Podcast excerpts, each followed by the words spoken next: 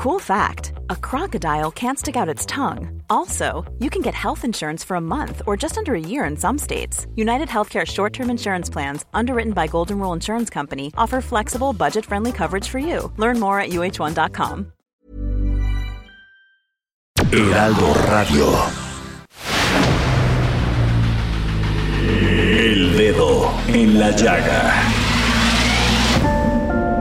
Había una vez un que nadie creía. Un país de historias inexplicables. Una nación con personajes asombrosos. Santo Tomás tenía razón. Hay que ver para creer. El México increíble, las verdades que duelen, la voz de los que callan, el dedo en la llaga. Infórmate, diviértete, enójate y vuelve a empezar. El Heraldo Radio presenta El Dedo en la Llaga con Adriana Delgado.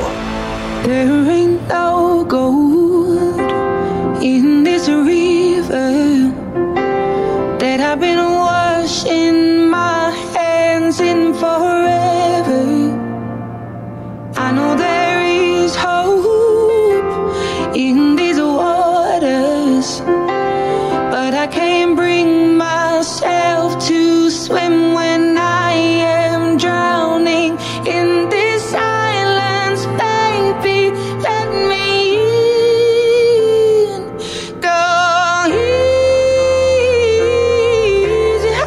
buenas tardes, ¿cómo están? Les saluda Adriana Delgado. Nos están escuchando aquí en el pro- su programa favorito, El Dedo en la Llaga. Y hoy se conmemora el Día del Cáncer de Mama.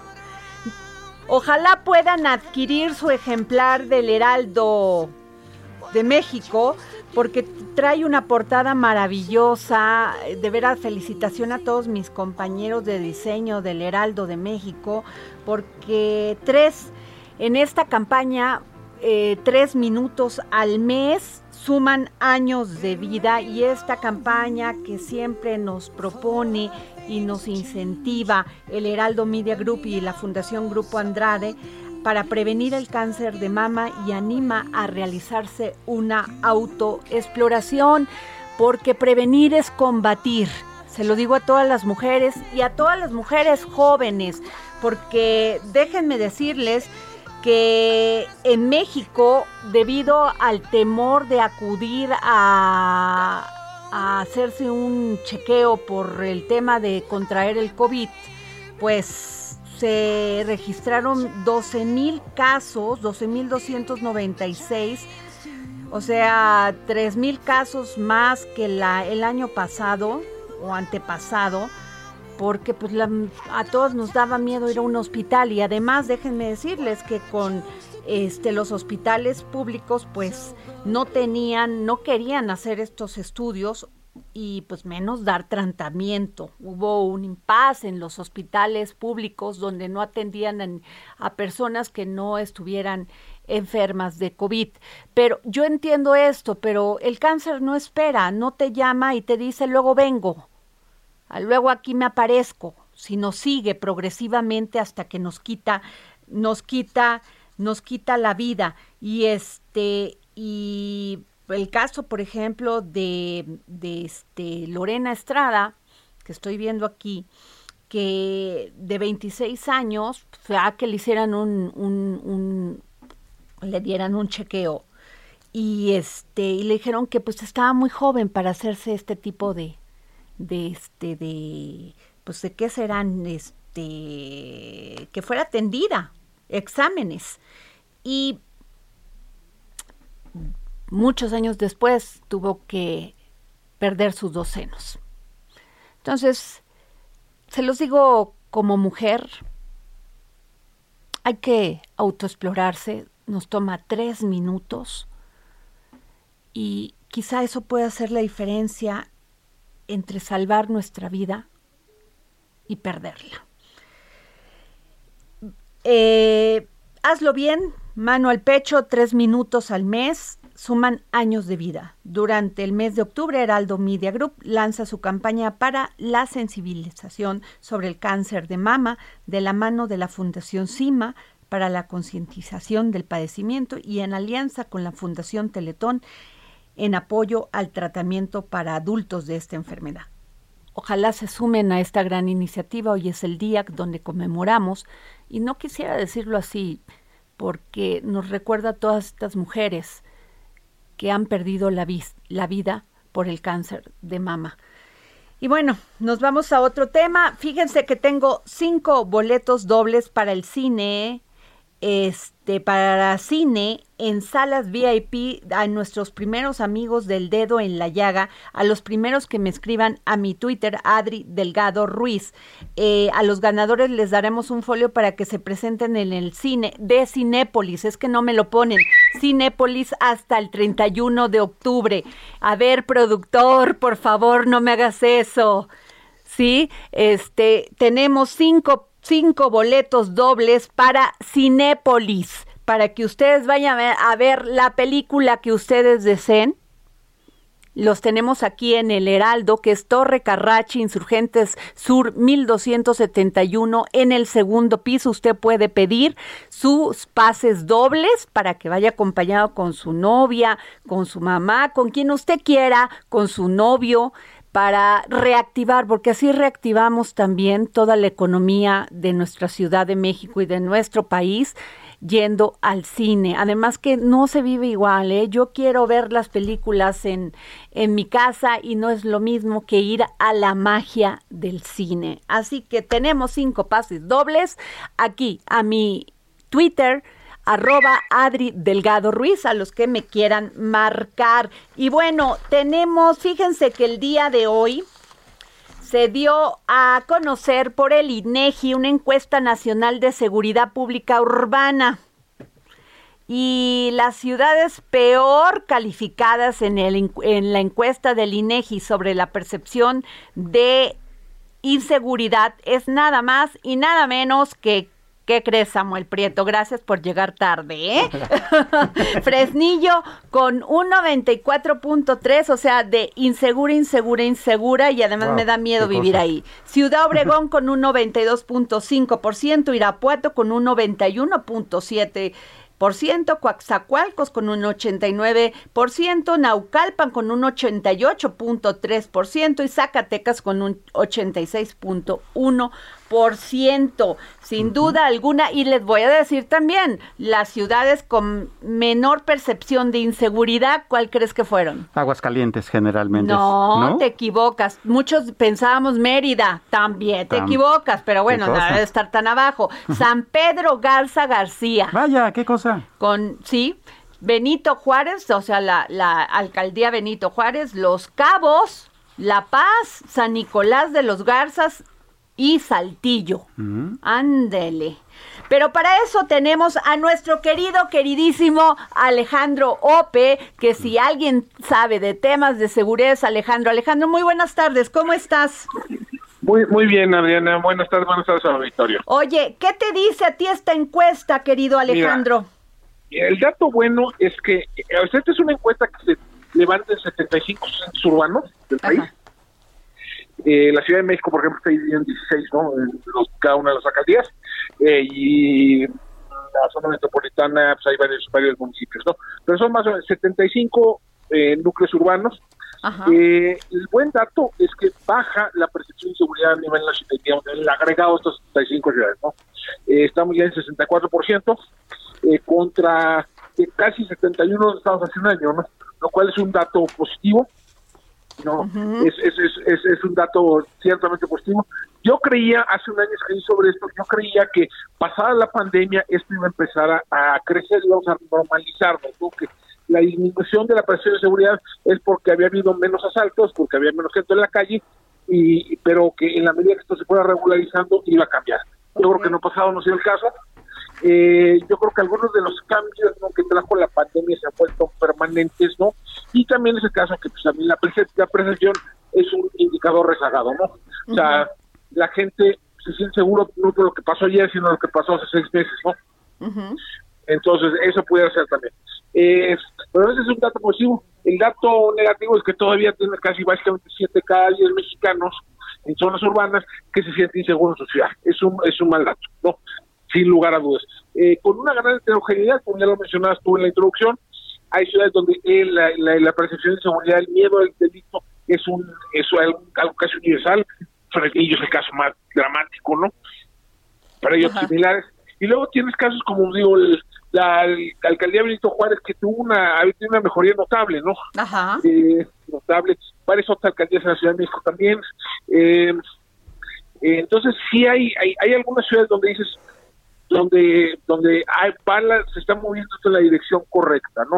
Eh, y también están moviendo en la dirección correcta algunos indicadores eh, asociados que el miedo a hacer ciertas cosas, ¿no? Por ejemplo, a dejar a tus hijos jugar en la calle, a dejar a ir a, salir en la noche, a sacar dinero del cajero, ese tipo de cosas también hay, hay algunas mejorías, ¿no?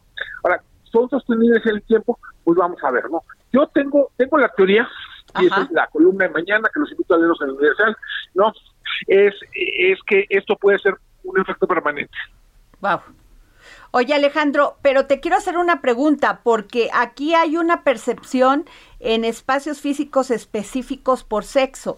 O sea, las mujeres en todos los sentidos nos sentimos mucho más inseguras que los hombres. La diferencia es como de 15 puntos. Fíjate nada más, entonces las políticas públicas no están orientadas, por lo menos de las de seguridad, orientadas a, este perspectiva de género. Bueno, ya olvídate ya si cometen un si se comete un ilícito y nos matan, ¿verdad? Claro. Ese ya es otro tema, Alejandro. Sí, no, claro. este es otro. A ver, esto es distinto. A ver, esto es esto lo que el motor de esto es, el delito callejero cotidiano el robo en auto, el robo, el robo en, vía pública, el robo en el robo en, transporte público, es el motor. No tanto, por ejemplo, la violencia homicida, aunque, digamos, algunas de las ciudades más que donde hay mayor presencia de seguridad son también donde hay digamos, la mayor crisis de homicidios, de nuevo Fresnillo, insisto, ¿no? Eh, entonces, pero sí, tienes toda la razón, hay un elemento de género en esto que a veces no vemos. El miedo tiene tiene eh, tiene una connotación muy femenina, no el miedo al delito por razones que, que no son difíciles de entender, ¿no? Oye Alejandro, pero te voy a decir una cosa, por ejemplo, donde están instalados los cajeros auto, este cajeros automáticos de los bancos, muchas veces ni tienen luz. O sea, donde te metes, tiene luz adentro, obvio, pero afuera está totalmente este oscuro y nos da pánico a las mujeres entrar solitas ahí a sacar, sacar dinero. que hay intervenciones relativamente sencillas que pudieran mejorar muchos sus indicadores, ¿no? y, y, no, aquí ofrece una, una herramienta como la ENSU, que la saca el INEGI cada tres meses, ofrece eh, datos que permitirían empezar a imaginar algunas de esas intervenciones. Híjole, pues, ¿qué se puede hacer, Alejandro? Porque siempre llegamos a estas cifras y siempre hablamos de, de ello y nunca vemos a los legisladores nada más este, y a todos los demás involucrados en estos temas, nada más dando cifras, Alejandro. Pues mira, mucho esto es local, ¿no? Yo creo que eh, en algunos lugares donde, por ejemplo, ha habido reformas policiales locales interesantes, ha habido una mejoría importante. Por ejemplo, compara Ciudad Nezahualcóyotl contra Catepec en Ciudad de Nezahualcóyotl había un proceso de reforma policial muy interesante desde hace varios años, eh, desde hace varios años, donde ha habido un acercamiento de la policía con la ciudadanía y la diferencia con Ecatepec son 20 puntos en de presión y seguridad. Entonces sí se pueden hacer cosas desde lo local. Eh, la calidad de las policías locales es bien importante para esto. Eh, hay algunos que han vuelto de la presión y seguridad una métrica de desempeño, ¿no? Y eso cambia cambia mucho, ¿no? Claro. Pues sí, sin duda alguna, pues te vamos a invitar aquí para analizarla más de fondo, querido Alejandro, y te agradecemos muchísimo que nos hayas tomado la palabra, este la palabra, la, el, llamada, también la palabra. Este, hoy Samuel Prieto. Hola. Perdón por la llegada tarde. no, no, no, al contrario. Oye, Samuel Prieto, fíjate nada más, estoy viendo esto. Eh, eh, población de 18 años y más por tipo de conflictos, enfrentamiento y sexo en el segundo trimestre del 2021. Molestia por borrachos, drogadictos o pandilla. No, bueno. Híjole. No, bueno, pero, pero ya cuando tú tienes este problema tienes ahí a un posible delincuente. Por supuesto. O sea, es el ambiente propicio justamente para esas cosas. Este conflicto en el transporte público y privado. Bueno, a ver, todos los días asaltan a alguien en el transporte público. Así es. Pero no todos hay los manera, días. todos los días. O sea, ahí estamos viendo las imágenes de todas las personas que, que nos que hacen llegar estas, estas, este, estos videos que son terribles, cara. Sí, sí, sí, porque también a muchos de estos videos hablan del hartazgo de la población que de repente ya toma la justicia. ¿Has notado, este Samuel, que inmediatamente se mete un tipo de estos a una combi y está una señora sola o una chava sola, inmediatamente lo que haces es protegerte. Claro. Porque independientemente de que te quiten tu dinero, hay una violencia física contra las mujeres más que contra los hombres. Sí, sí, terminan violentándolas aun cuando ellas accedan a entregar sus pertenencias y eso es eh, muy indignante. Y tengo en la línea porque el día de hoy eh, los invito a leer mi columna El dedo en la llaga en el Heraldo de México impreso y también la pueden seguir por la web y yo la subo a todas las a todas mis este redes, a todas las plataformas, a Twitter, a, Facebook, a Instagram y les quiero decir que hoy este escribí somos solo cifras. ¿A qué me refiero? A que ya se acostumbraron las autoridades nada más a decirnos cuántas mujeres mataron, cuántas mujeres violaron, cuántas mujeres agredieron este físicamente, a cuántas mujeres este sufren de violencia doméstica, o sea, ya nada más somos cifras. Pero lo que sí fue terriblemente indignante fue este caso en Guerrero, el caso de Angélica de 15 años y de su tía de 70 y sus tres hermanas menores de 8 que fueron detenidas por la policía comunitaria porque la joven escapó del hombre con quien fue obligada a casarse, que la explotaba además laboralmente y había intentado violarla. Estuvieron casi dos semanas presas. El agresor exigía 210 mil pesos, el doble de lo que había pagado, pagado, pagado, aunque usted no lo crea, pagado, como si fuéramos becerros, por el matrimonio forzado con Angélica. Y aquí es la pregunta, ¿justicia para el criminal y cárcel para la víctima? Pues tengo en la línea a la diputada Eufrosina Cruz, secretaria de la Comisión de Hacienda y Crédito Público en la Cámara de Diputados, pero además es una mujer de una gran lucha por los derechos de las mujeres, de las niñas, de las mujeres. Por eso, Eufrosina, me permití llamarle. Muchas gracias, Adriana, por esta oportunidad y esta posibilidad. Y es lo que siempre he cuestionado y he denunciado Nadie se puede amparar en la costumbre para permitir esto, porque lo que se ha escuchado, lo que se ha dicho es que es normal, normal que las niñas se tengan que casar a los 12 años, normal que las tengan que intercambiar por dotes, por dinero, por una pierna de vaca, por 110 mil pesos, por 30 mil pesos, dependiendo de la edad. Y todos lo avalan porque es el uso y costumbre. No, señor, no, señora, no es uso y costumbre. Eso se llama violencia. Se tiene que denunciar, se tiene que cuestionar, se tiene que castigar quien lo permite y quien lo avala más allá del uso y costumbre. El uso y costumbre a la que nosotros defendemos los que nacimos en estas comunidades ah. son otras cosas, es nuestra lengua, es nuestra identidad, nuestra vestimenta, pero no la violación a los derechos humanos, no la obligación y la violación a una niña de 12, 15 años y todavía que se atreve a denunciar es criminalizada. Entonces, ¿dónde está la autoridad para poder sancionar y castigar este tipo de actos, ¿no? Ah, pero, ¿Por qué? Eh, porque luego a mí, Ofrocina, pues me critican y me cuestionan porque dicen que yo quiero acabar con la costumbre en nuestras comunidades. No, señor, no, no quiero acabar. Quiero acabar que se amparen en el uso y costumbre para seguir violentando y abusando a las niñas y a los niños. Eufrosina, pero el gran tema, Eufrosina, es que sigue sucediendo eh, los políticos no quieren pagar el costo de hacerle frente a esto y cambiar la legislación y, y de realmente que no haya impunidad en el maltrato, en la violencia, en la muerte en vida de estas niñas. Efectivamente, y yo creo que ahí llega otro factor, que es la educación. Una niña que se educa, Adriana, se empodera, rompe sus propios paradigmas, empieza a cuestionar y empieza a decir lo bueno y lo malo. porque muchos y muchos de estos entornos, la mayoría no sabe leer, no sabe escribir. Entonces, por eso también se tiene que cambiar la política pública, no es entregar recurso por entregar recurso, es como que haya corresponsabilidad, cómo más niñas pueden ser becadas para estudiar su secundaria, su prepa, su universidad, ser doctoras, maestras, que sepan que hay otras historias y otras posibilidades más allá de sus montañas. Diputada, ¿qué tal? Buenas tardes. Eh, soy Samuel Prieto. Eh, el artículo 2 de la Constitución, en efecto, dice que las comunidades indígenas pueden tener derecho a esa autonomía y usos y costumbres en tanto no vulneren justamente eh, la integridad de las mujeres. Pero más allá del Código Civil, más allá de la ley federal sobre protección a, los menores de edad, ¿qué tendría que estar haciendo los congresos locales y la Cámara de Diputados Federal y el el Senado para eh, establecer normas legales más específicas en la protección de las mujeres. Y además también que siendo una gobernadora mujer, la de Guerrero, no haya hecho ningún pronunciamiento. Me parece verdaderamente lamentable.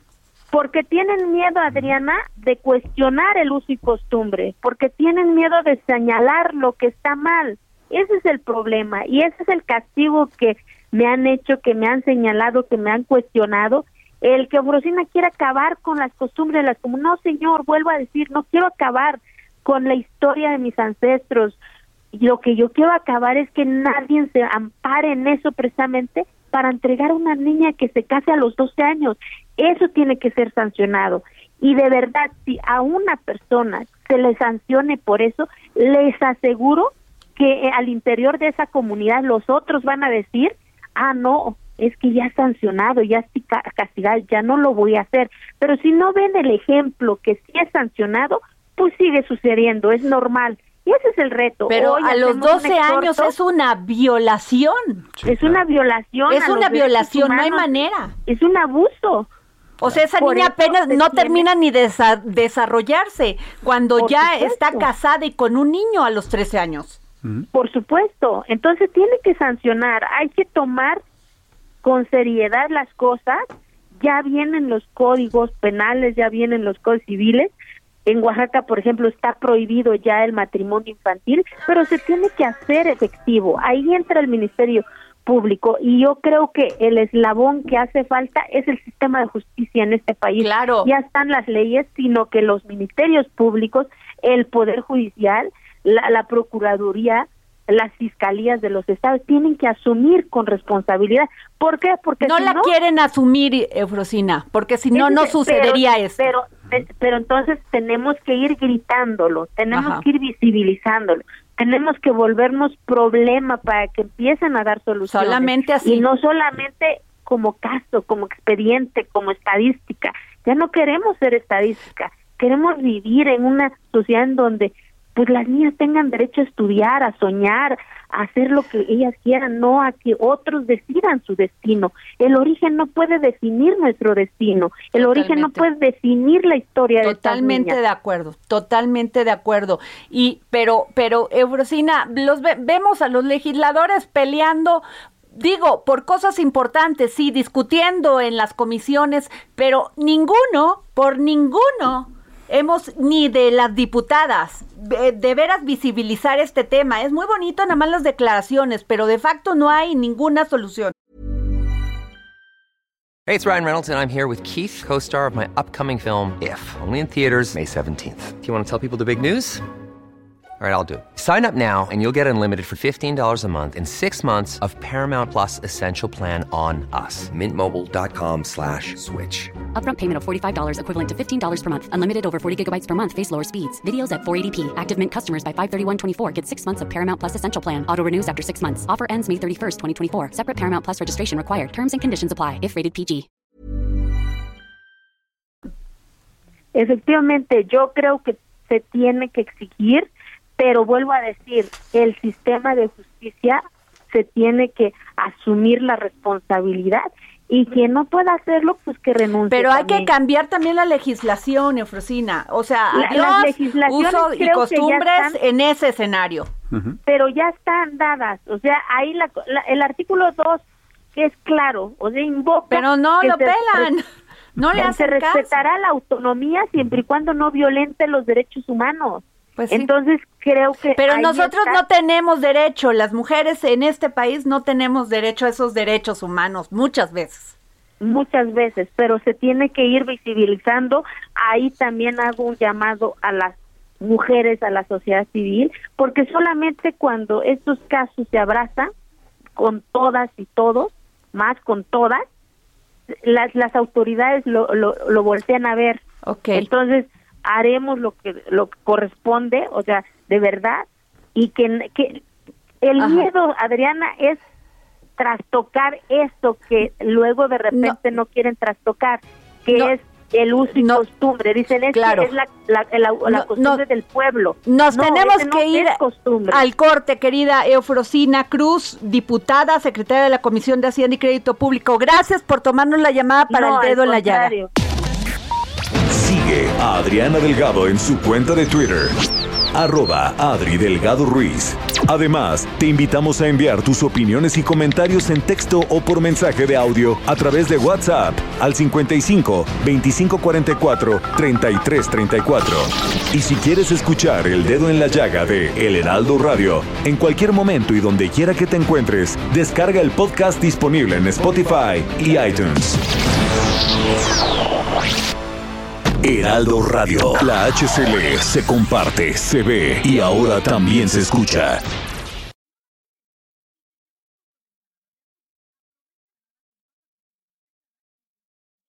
Heraldo Radio. Sigue a Adriana Delgado en su cuenta de Twitter en arroba Adri Delgado Ruiz. Y envíanos tus comentarios vía WhatsApp al 55 25 44 33 34 o 55 25 02 21 04.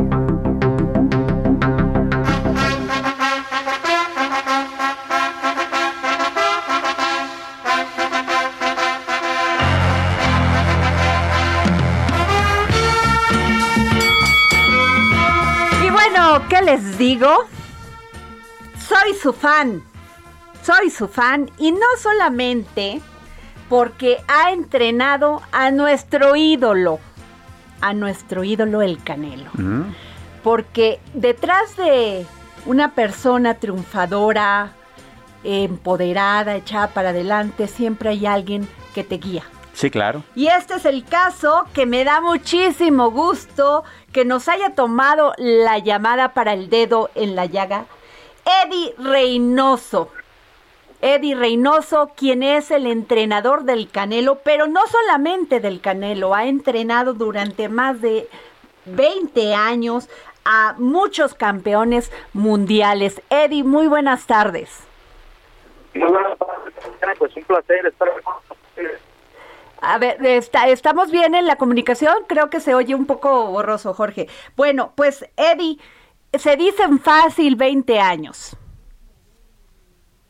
A ver, creo que se nos, se nos cortó la llamada. A ver, Jorge Sandoval, pero ¿qué tal la carrera Vaya, de pues entrenador de Eddie Reynoso. Sí, porque no solamente ha entrenado a, nuestro campeón este eh, más famoso que es el Saúl El Canelo Álvarez, también a Javier El Chatito Jauregui, a Oscar Chololo Larios, ¿no? A, varios otros este, peleadores importantes, Rigoberto del Español Álvarez, a, mujeres, a Yasmín Rusita Rivas, Así es. a Esmeralda Moreno, a Nancy Chatita Franco, a Janet La Cuisilla, Así es. a esta Londra. Claro, que además el boxeo femenil eh, en los años recientes ha tenido un empuje bastante importante, ¿no? La Barbie, por ejemplo, ha estado eh, teniendo tantas victorias que le ha dado un empuje muy importante a ese deporte. Y pensaban que las mujeres no íbamos a poder. Ah, claro que se puede. A ver, claro, de hecho, las mujeres son más entronas a la hora del ring. Se trata de disciplina, que no quiero menospreciar, pero muchas veces muchos hombres no la tienen. ¿eh? Sí, claro. Eso pasa en todos los deportes canelo, de combate. Porque el canelo, qué tema de temple y de disciplina. Pues ¿eh? tanto que eh, la única persona que no ha sido,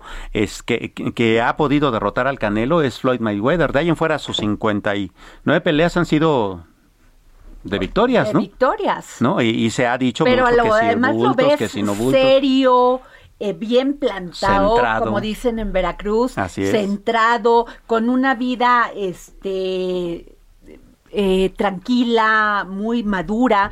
bueno, Eddie, perdón, se nos fue la llamada. disculpe. Oye, Eddie, pues no sabes, aquí somos tus fans porque lo que pues, decíamos detrás de, de estos campeones, estás tú, Eddie, tu mano, tu disciplina, tu esfuerzo. Sí, muchísimas gracias y pues sí, son trabajos de muchos años, la verdad nos ha costado bastante llegar hasta donde estamos, eh, pero pues siempre pues bien dedicados, enfocados y pues gracias a Dios se nos han dado las cosas y con mucho orgullo digo que estamos acá en Estados Unidos, estamos en el extranjero pues poniendo la bandera de nuestro país en todo lo alto. Eddie, cuando tú ves a un boxeador o boxeadora, ¿qué es lo que las primeras aptitudes que les ves? ¿Cómo dices esta persona va a lograr ser un campeón? Pues la disciplina, la verdad es lo, es lo más importante, la disciplina y la responsabilidad, porque la verdad como mexicanos, eh, pues todos tenemos ese ese algo que muchas otras personas no tienen, que es el es las ganas de sobresalir, las ganas de hacer y pues cuando lo combinamos con la disciplina y la perseverancia, la responsabilidad, pues es cuando suceden cosas importantes. La disciplina para ti, Eddie, ¿qué es la disciplina para ti? ¿Cómo la aprendiste? Pues la, disciplina es trabajar el día a día, eh, no conformarse con lo que tienes para no caer en el, pues en el conformismo, se puede decir, eh, hacer las cosas de una manera correcta, eh, pensar siempre en ser alguien ganador y creo que, que más que nada tener orden en, en la vida. Eh, eh, Eddie, ¿qué tal? Muy buenas tardes, Samuel Prieto. Eh, quisiera yo preguntarte cuál es tu monografía de un peleador, es decir, ¿de qué está hecho? ¿Qué porcentaje es motivación? ¿Qué porcentaje es echarlo para adelante? ¿Qué porcentaje es fuerza? ¿Qué porcentaje es técnica? ¿Tú cómo nos darías esa descripción? Pues fíjate que todo va de la mano.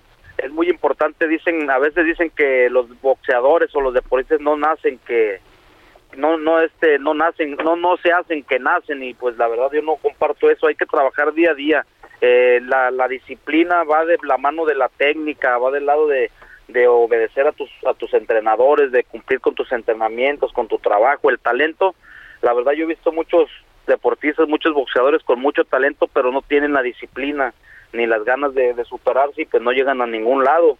Y hay boxeadores y deportistas que tienen menos talento y que con ganas, con disciplina, con querer ser alguien en la vida logran sus este pues sus metas y creo que, que al final de cuentas eh, la disciplina quiere decir para mí que, que luches por tus sueños sin, sin, sin voltear para atrás. Ahora, eh, esto es bien importante porque la solidez de un entrenador su madurez, su, su sensibilidad, su este estatura tiene que ver mucho en la formación de estos campeones. Y tú recibiste eh, Eddie un galardón por la Asociación de Escritores de Boxeo de Estados Unidos que determinó que tú eras el entrenador del año. Y no nada más es que les enseñes la disciplina sino también les enseñas los valores. Sí así es hay que ser este de buenos deportistas más que nada y buenas personas arriba y abajo del ring. Creo que todo eso es, la base para ser un, buen ser humano. Y mira este esa ese premio que acabas de mencionar tienes que jugártelo con toda la pues con todo el mundo. Son los mismos que le dan los premios a los beisbolistas a los de fútbol americano a los este de la NBA eh, para llegar a ganar eso la verdad es muy muy complicado. Este Saúl y yo lo ganamos en el 2019 ambos juntos y fue la primera dupla de entrenador peleador que lo ganaron en la historia. Entonces eh, es muy es muy complicado nos ha costado muchísimo trabajo pero pues la verdad eh, pues muy muy orgulloso de todo que de todo esto que hemos hecho y nos motiva para seguir pues para seguir adelante y demostrarle a la gente, a, los mexicanos que van a ir comenzando también el boxeo, en el deporte, que todo se puede, porque es muy complicado triunfar acá en Estados Unidos y pues que te reconozca la, prensa americana y todo eso es muy, muy, muy difícil. Oye, Eddie, has entrenado mujeres. Ahí está la Nancy Chatita Franco, Esmeralda Moreno. Eh, muchos creían hace años, Eddie, que las mujeres no podíamos boxear, que no teníamos la disciplina, que no teníamos ni siquiera ya la fuerza, olvídalo, la capacidad para, para enfrentarnos a los golpes con madurez, con solidez. ¿Tú qué piensas de esto, Eddie? No, la verdad es que últimamente ha crecido bastante el boxeo. He tenido la fortuna de entrenar este campeones del mundo y algunas ellas administrarle su carrera. En su momento eh, trabajé con Mariano Juárez, la verdad uno de los mejores boxeadores que ha dado México y el mundo, eh, con Zulina Muñoz. No, la verdad este, yo estoy muy, muy contento de que yo fui uno de los primeros también que empezó a hacer mucho box ahí en Guadalajara y ahí en México, en mi este, mi tenor de, de promotor cuando teníamos la empresa de Canelo Promotions y se coronaron bastantes mujeres y yo creí mucho y creo mucho en el boxeo femenil, creo que ahora en las últimas carteleras grandes también acá ya las, las están incluyendo, ya les dan un, un respeto que anteriormente no se lo daban y, y creo que las mujeres poco a poco se han abierto campo en el, en el boxeo y están saliendo muchas boxeadoras muy buenas. Eddie, estás nominado para el Premio Nacional del Deporte 2021. Este, esto lo dio a conocer la Federación Mexicana del Boxeo. Y todos aquí vamos a elevar nuestras plegarias para que se lo entreguen a alguien con la capacidad que tú tienes. No, pues muchísimas gracias. La verdad me llena de mucho orgullo porque como le, le digo, este es muy complicado triunfar en el boxeo y más acá en Estados Unidos este año y ya años eh, atrás nos ha ido muy bien. Creo que en el 2021 hemos hecho bastante bien las cosas, eh, se coronó Oscar Valdés, ganamos tres títulos con el Canelo, este regresó Andy Ruiz, traemos también a un cubano que ya lo estamos poniendo casi como número uno del mundo, eh, traemos también trabajando a, a este a, César Martínez, campeón mundial, eh, creo que está Ryan García también como número uno del mundo, hemos hecho un gran año, hemos estado trabajando y también estamos trabajando con chavos de cuatro rounds, chavos amateur, entonces eh, pues el amor al, boxeo, al deporte, creo que, que, es lo que nos ha dado resultado el trabajo y la verdad estoy muy agradecido con, con todas las personas que me toman en cuenta.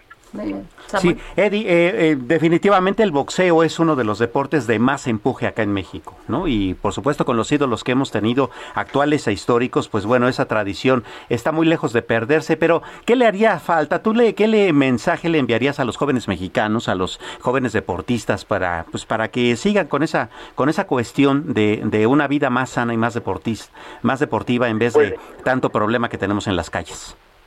Pues mira, este, en lo que es mi ramo, que es el boxeo, eh, decirles que Saúl Álvarez a los 12, 13 años comenzó una, un sueño de ser campeón mundial y ahora al paso del tiempo, en base a disciplina, eh, salió de, de, México a triunfar a, a Estados Unidos, a, a, enseñar sus capacidades que, le, que, que, Dios le mandó este, el boxeo y es ahora el mejor boxeador de todo el mundo. Creo que eso es un ejemplo de que, de que sí se puede, que, que en el boxeo como en el deporte hay muchas hay muchas este, esperanzas de, de, poner nuestra nuestra bandera en pues se nos cortó. Se nos cortó y yo sí quiero hacerle la última pregunta sobre su fundación, porque además de ser un gran entrenador, es un gran ser humano. Sí, lo es o sea, uno nomás piensa que estas personas que están alrededor de estas grandes figuras del boxeo, como el Canelo Álvarez, pues nomás se dedican a, vivir la vida y a ser felices. Y a hacer mucho dinero. y hacer mucho dinero. Y no, también lo comparten. Así es. Y, este eso es, el caso de, de, de Eddie Reynoso, que además, ojalá este, este año sí le den pues este Premio Nacional del Deporte 2021. Sí, claro, porque además el deporte mexicano ha estado sufriendo de bastantes eh, tropiezos últimamente y un, un buen aire, una buena bocanada de aire fresco sería un Premio Nacional del Deporte que generalmente se entrega el 20 de noviembre. Oye, pero que además está ahí los, los resultados, o sea, todos nos sentimos orgullosos del Canelo cada vez que gana una pelea. Eh, Eddie, la última pregunta. Este, además de ser un gran entrenador, un hombre que, que, ve las actitudes y aptitudes de los deportistas mexicanos, sobre todo en el boxeo, eh, eres un gran ser humano, Eddie. Tienes una, una fundación que ayudas a los niños con cáncer. Sí, este, fíjate que es una iniciativa que tomé más o menos como ya va para el año y medio y pues siempre me, ha gustado apoyar a, las personas, digo, ahora que me está yendo pues bien, quiero compartir algo de lo, de lo que me ha dado pues, la vida, el deporte, y en este caso hay muchos niños en México que a veces carecen de, de, alguna de algún medicamento. Y pues yo con, con lo poco que pueda ayudar ahí voy a estar este tratando de apoyar a, a los niños. Y hemos apoyado ahorita alrededor de 100 niños con sus tratamientos y, y pues vamos a seguir adelante, ojalá y siempre nos vaya de esta manera para seguir este contribuyendo pues más que nada a la sociedad y a los niños mexicanos. Pues vamos a, a poner una vel una veladora, una velita a la Virgen de Guadalupe para que siempre te vaya bien y puedas ayudar a más niños con cáncer. Así es. No, pues muchísimas gracias Adrián y pues sí, eso sería lo, lo ideal. A veces quisiera ayudarle uno a todo, a, a todo mundo, pero no, no, no es posible. Este, en este caso pues nos tocó la, la fortuna de estar apoyando a los niños y, es bonito, la verdad que, que uno pueda poner su, granito de arena para que vayan saliendo poco a poco de su problema. Y se te escucha en la voz, Eddie. Eres un buen hombre. Muchísimas gracias, Adrián, y pues la verdad me, me, dio gusto saludarlos y aquí estamos para cuando gusten. Muchas gracias, Eddie Reynoso. Gracias por tomarnos la llamada para el dedo en la llaga. Bueno, pues ahí está, ¿cómo lo ves? Qué interesante. Tuvimos una gran entrevista, ¿eh? Con un personaje mexicano, ¿eh? Sí, que además es muy integral, ¿no? Claro. Eh, tanto desde el punto de vista deportivo como desde el pues punto de vista humanitario. es lo que es. Claro, y todos sus demás Porque tienes que tener a una persona detrás de ti que sea buena persona, o sea, entrenándote, ¿verdad? Así que tenga buen corazón, que tenga valores, que tenga disciplina. Si no, no logras nada. Sí, por supuesto. Bueno, pero mira que me dio mucho gusto que dijo que está entrenando a Eddie, a este eh, Andy Ruiz. Andy Ruiz que subió y luego yo, te juro que tenía mucho tiempo que no lloraba cuando veía una pelea de box. Cuando vi la de Andy Ruiz, me emocioné tanto y después como que le dio por esa falta de disciplina, pero ahorita ya lo está tomando Eddie Reynoso. Y seguramente lo, va a encarrilar de nuevo, considerando además que Eddie Ruiz es un eh, eh, peso completo, cosa que no es muy, muy usual entre los mexicanos, ¿no? Así es. Oye, Samuel, a ver. Ayer eh, tuvimos la oportunidad de entrevistar a tres diputados del PRI, PAN y Morena sobre esto que se había eh, ya dictaminado en las comisiones, que es la miscelánea fiscal. Sí. ¿No? Y el, la, la del ICR. ¿Qué nos puedes decir? Porque este pues ha sido todo un tema, pero eh, te traes un chisme buenísimo. A ver, cuéntame. bueno, mira, eh, justamente antes de que empezara el dedo en la llaga, este resultó que los diputados de oposición, los que están en contra de la de la miscelánea como está, interpusieron 500 reservas al expediente.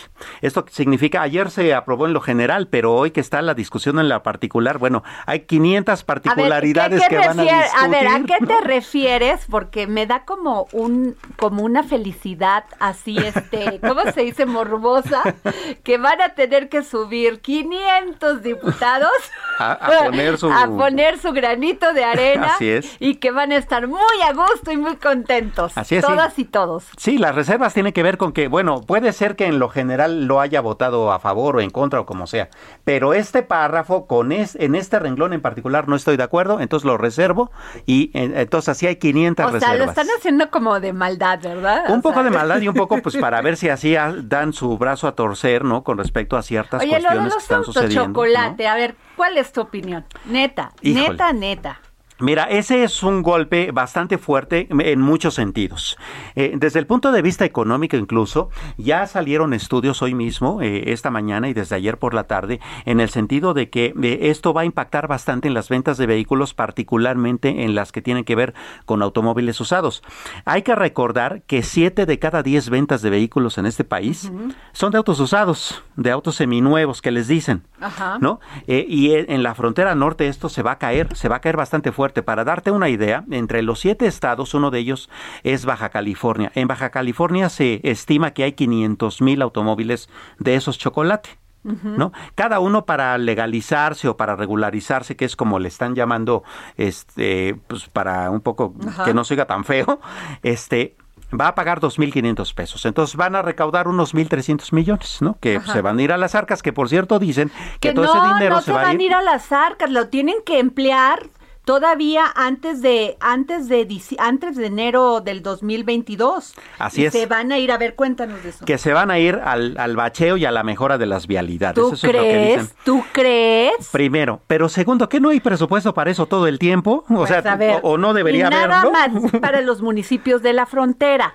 Claro. O sea, perdón, eso se supone que las presidencias municipales ya los deberían de tener perfectos. o sea, pues ¿por qué les van a dar para ir a tapar un bache? Claro, pues eso debe estar siempre en el presupuesto. millones para tapar baches? Imagínate, ¿no? O sea, ¡ah! Y por otro lado, eso significa que pues eh, la venta de autos nuevos y seminuevos pues se va a caer particularmente. No, bueno, es que afectas a una industria que tiene más de 100 mil empleados. Totalmente. O sea, no es así de fácil de que hay que entre el auto chocolate. Primero van a pagar impuestos mínimos. Así es. Mínimos y esto, o sea, ¿por qué son caros los automóviles en México? Por el impuesto. Sí, claro. Ahora, ¿Qué tan, ¿Qué tan eh, eficaz puede ser esta medida? Porque dicen, bueno, esto también va a ayudar a que entonces no haya tanto problema con, con tanto vehículo ilegal. A ver, entre 1979 y 2011 hubo 19 programas como este. De, de, regularización y seguimos teniendo el problema. Claro que los hay, a ver, a ver, aunque estos te voy a decir, Así es. el los ganones eran las agrupaciones campesinas, que esto siempre ha existido, pero no de esta manera, ya legalizando lo ilegal. Esto ya es una industria. Esto ya es una industria, sí, Claro. Y entonces, ¿qué significa? Que este es el programa número 20 que hacen. Y entonces, ¿qué es lo que sucede? Que los que traen esos coches chocolates dicen, ah, lo llevo total, va a haber otro programa por ahí que, pues que, lo siempre han existido, desde que tengo uso de razón, siempre a las pues asociaciones ligadas a partidos políticos. Esa es la neta. Siempre. Y a, caciques y a, y ahora resulta que esto, pero, pero no se vale legalizar lo ilegal. Claro. O sea, lo que ya es ilegal. Por supuesto. Bueno, a ver, y lo de el, lo de los jóvenes, Sam. Mira, esa es una discusión, si tú me permites el término, y tal vez no estés muy de acuerdo conmigo, esa es, esa es, una discusión muy necia. Porque, a ver, tú llegas a los 18 años, y por llegar a los 18 años tienes que tramitar tu credencial para votar, y tienes que tramitar, si eres hombre, tu cartilla militar. ¿Por qué no el RFC? Porque además, a ver, el RFC no implica que pagues impuestos, ¿eh? Ah, ok.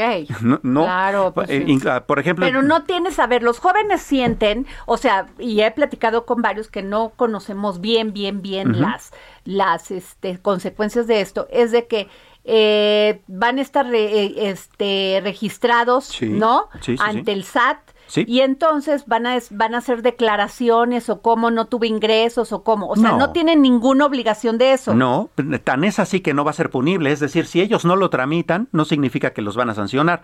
A ver, eh, utilicemos un ejemplo de este momento. Si tú tienes tu RFC y eres una persona que trabaja por honorarios, no significa que ya puedes facturar para que tú puedas facturar y trabajar por honorarios, además de tu RFC tienes que ir a Hacienda y darte de alta y decir eh, eh, inicio mis actividades. Claro, claro. Y si y si tú dejas de tener una actividad, entonces vas a Hacienda y no y no no es que desde baja tu RFC, lo que pasa es que les avisas, concluyo mis actividades este productivas y ya, o sea, tu RFC no se altera. Es que lo que dice el SAT es que le daban por me utilizaban a estos jóvenes y les depositaban en cuentas bancarias hasta 20 millones de pesos o más. Y entonces que por eso quieren tener el registro. ¿Y sabes a qué se refiere eso? Muchas veces a robo de identidad. Hay jóvenes... Es que el SAT cree que todos son Emilio Lozoya. Exacto, y no.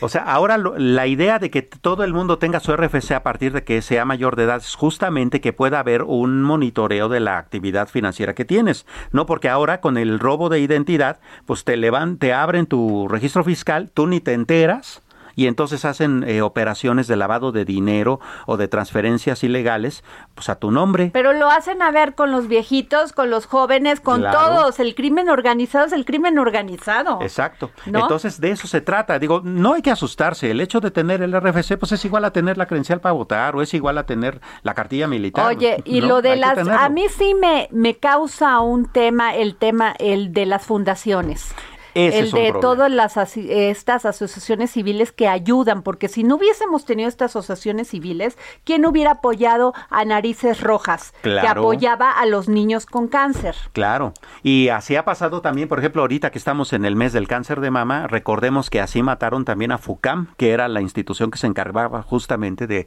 atender a las mujeres de cáncer de mama que no tenían pues Esa es la neta, porque muchas veces el gobierno, aunque quiera, no puede. Sí, con esta y todavía, cuando no quiere y no puede, pues sí tenemos un problema. Exacto, porque con esta fórmula, estas asociaciones van a dejar de percibir por lo menos 8 mil millones de pesos. No, no, no, no. Para que te des una idea, la Cruz Roja recibe el 25% de sus ingresos por donaciones de este tipo. ¿Quién sabe qué va a pasar ahí, Samuel? Porque yo creo que ahí sí se deben de poner este duros los partidos políticos, ¿eh? Más.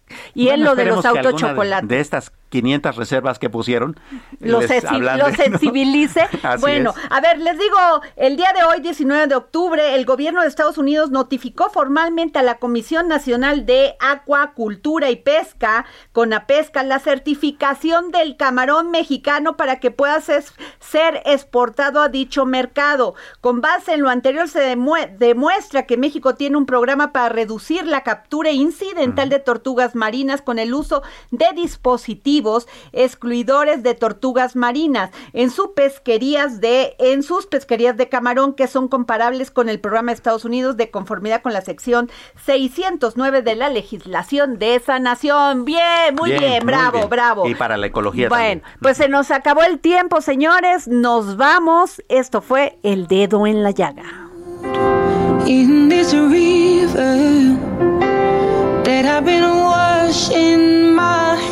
Dancing forever. I know there is hope in these waters, but I can't bring myself to swim